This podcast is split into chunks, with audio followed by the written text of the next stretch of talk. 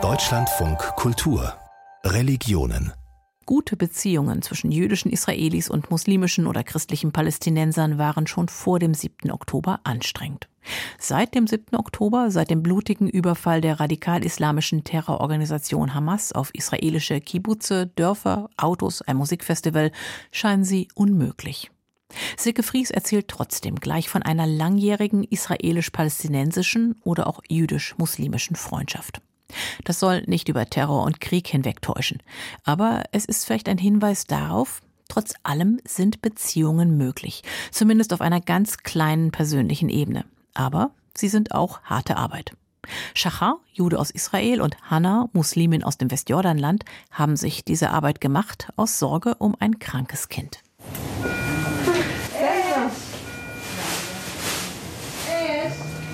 In der Nephrologie im Rambam Hospital in Haifa im Norden Israels Kassem stöhnt etwas, als eine Krankenschwester den Katheter an seinem Bauch wechselt. Kassem ist elf Jahre alt, er hat große braune Augen und ist ein geübter Patient, seit Jahren in Behandlung. Erst vor wenigen Monaten hat seine Mutter Hanna ihm eine Niere gespendet.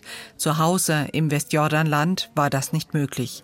So oft es nötig ist, holt der Israeli Shachar Steif Mutter und Sohn am Checkpoint ab, denn mit dem eigenen Auto dürfen sie nicht einreißen. Shachar fährt sie zur Behandlung seit Jahren. Er ist einer von hunderten Israelis, die mit dem eigenen Auto Krankenfahrten für Palästinenser machen, vermittelt von der Organisation Road to Recovery, Weg zur Genesung. Shachar ist ein großartiger Mensch. Er lässt mich nie allein. Nach der Nierentransplantation kam er jeden Tag, wirklich jeden Tag, um mich und meinen Sohn zu besuchen. Like family.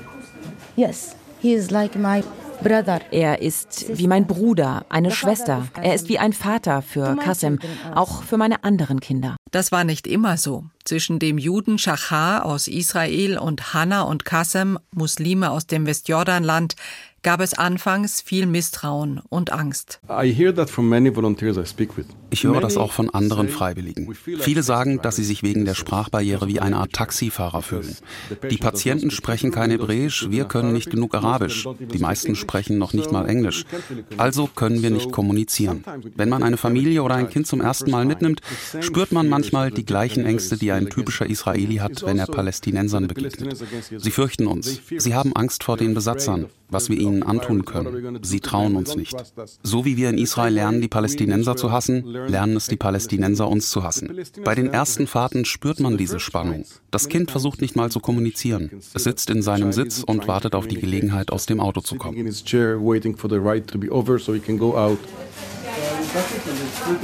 Heute weiß Hannah, sie kann sich auf Shachar verlassen. Qasim comes three times weekly, Sunday, Tuesday and Thursday. Kassem kommt dreimal in der Woche hierher, Sonntag, Dienstag und Donnerstag. Von 8 bis 1 muss er im Krankenhaus sein. Sie machen eine Plasmapherese bei ihm. Dann bekommt er drei Stunden lang Medikamente. An Krankenhaustagen stehen wir um 4 Uhr morgens auf, um 6 müssen wir am Checkpoint sein. Dann geht's ins Krankenhaus und gegen halb vier sind wir dann wieder zu Hause. And return home at three and half o'clock. Immer pünktlich am Checkpoint, mit im Krankenhaus und abends zur Verabschiedung am Checkpoint. Shachar. Er ist ein Baum von einem Mann und hat Kassem mittlerweile ins Herz geschlossen, wie ein Enkelkind. Mir kommen die Tränen, wenn ich davon spreche. Denn in der Nacht, bevor Hannah operiert wurde, sagte sie zu mir, wenn mir irgendetwas passiert, dann vertraue ich dir mein Kind an. Sie hat eine Schwester, aber von ihr kommt keine Hilfe. Ich weiß nicht warum. Hannah ist auf sich allein gestellt. Sie hat mir gesagt, du bist wie ein Vater für Kassem. Und es stimmt, ich liebe den Jungen. Wenn du ihn lächeln siehst, dann schmilzt dein Herz.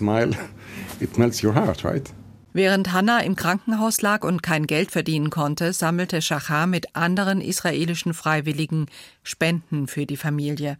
Damit konnte die Miete bezahlt werden und auch die Lebensmittel für Hannas andere Kinder. Nicht alle seiner Freunde hatten Verständnis, anfangs auch nicht seine eigenen Kinder.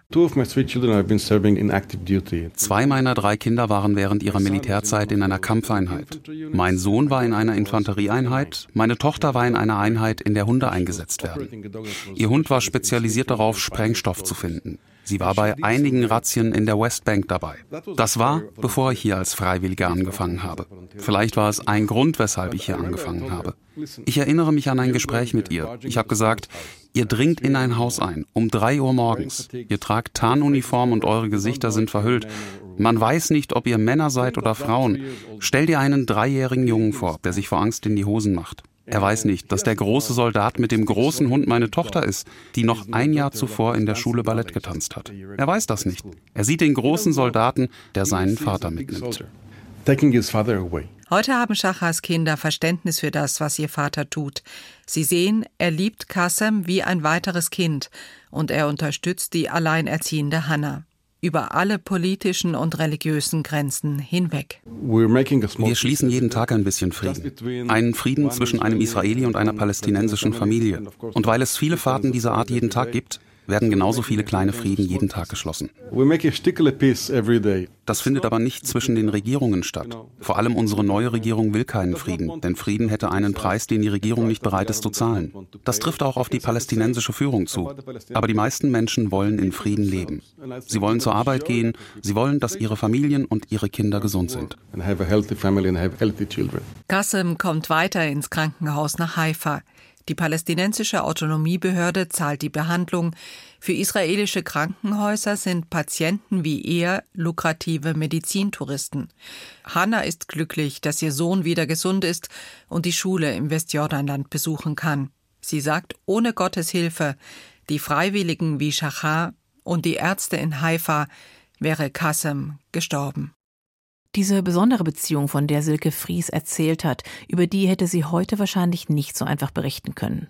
Sie hat die Beteiligten vor dem Terror, vor der Entführung von israelischen Geiseln, vor dem darauf folgenden Krieg gegen die Hamas in Gaza getroffen. Aber Silke Fries hat nachgefragt. Kassem kommt auch weiterhin einmal im Monat zur Behandlung ins israelische Haifa, auch wenn das für Palästinenser aus dem Westjordanland inzwischen noch komplizierter ist, weil etliche Checkpoints für sie geschlossen sind. Und Shachas Steif ist weiterhin für die Organisation Road to Recovery unterwegs, auch wenn seine Familie unmittelbar vom Hamas-Terror betroffen ist. Ein Onkel und eine Tante wurden ermordet, Cousins als Geiseln nach Gaza entführt. Shachar will trotzdem weiterfahren, denn die Kinder, so sagt er es, sind ja unschuldig und könnten nichts für die Situation.